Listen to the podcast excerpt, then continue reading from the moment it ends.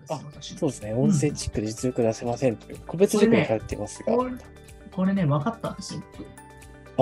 原因ですかうん。あの、その塾の中でのストレスで、後天的な部分にストレスだったと思いますね。なるほど。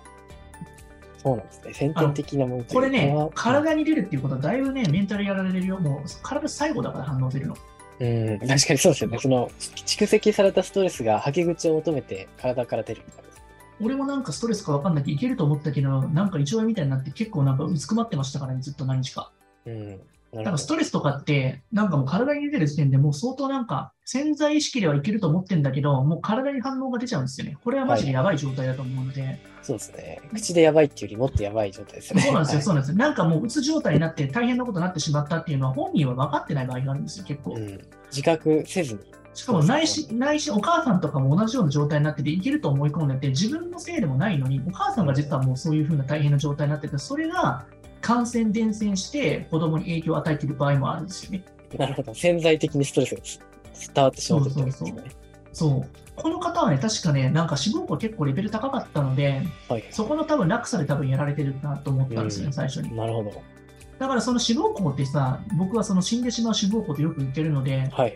だからそんなもの後からついてくるものだと思ってるんですよ。うんでも今やるべきことは、そんな志望校を、なんか理想みたいな、あ明らかにその理想を掲げたような志望校探しをしてるのは、なんか欲しいなんかダイヤモンドをパンフレット見続けてるみたいなもんだと思って、買いもしない。なるほど。青い鳥を探し続けてるみたいな。だからちょっと頑張ったら届きそうなところを、すごい探すところのが大事だし、うん。変な話、その後が今一番なんかあの改善すべき勉強のとこって難しい問題解かせることに意識が向くのよ。やっぱレベル高すぎる学校を選べば選ぶほど、この子はこんな物題も解けないのかって、どんどんどんどん難しい問題を与えようとするんです、塾の先生そうですも。ね。はいはい。まずその環境をまず逸脱しなきゃいけないの、絶対。うん。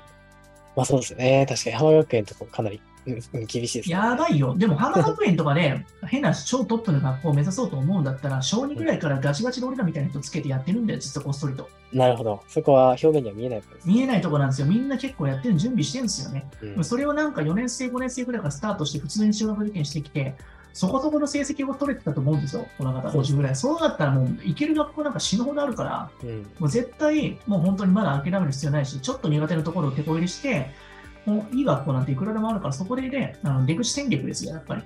そうですね。うん歴史戦略。なるほど。うん、そして工学でいいところが行けたらいいだろうし、その中6年間で、うんなんていうのかな、一生のなんか友人であったりとか、価値観の一つ出会いとか、もうそれが宝になるわけだから、そうですね。まあ本当に。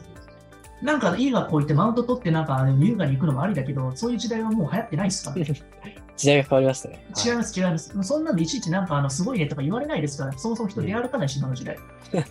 そうですよね。確かうに。ん自分からやっぱり、あの、作りに行かない。もう自己満足の世界ですから、もうはん変そうなで話、すそれっねて。。学う歴んは本当に。んそうそうそう。うん。そんな感じだと思います。はい。うんなるほど。いけいけるところ。ろがあったら、そこは絞ろうかなと思います。はい。なるほど。ありがとうございます。はい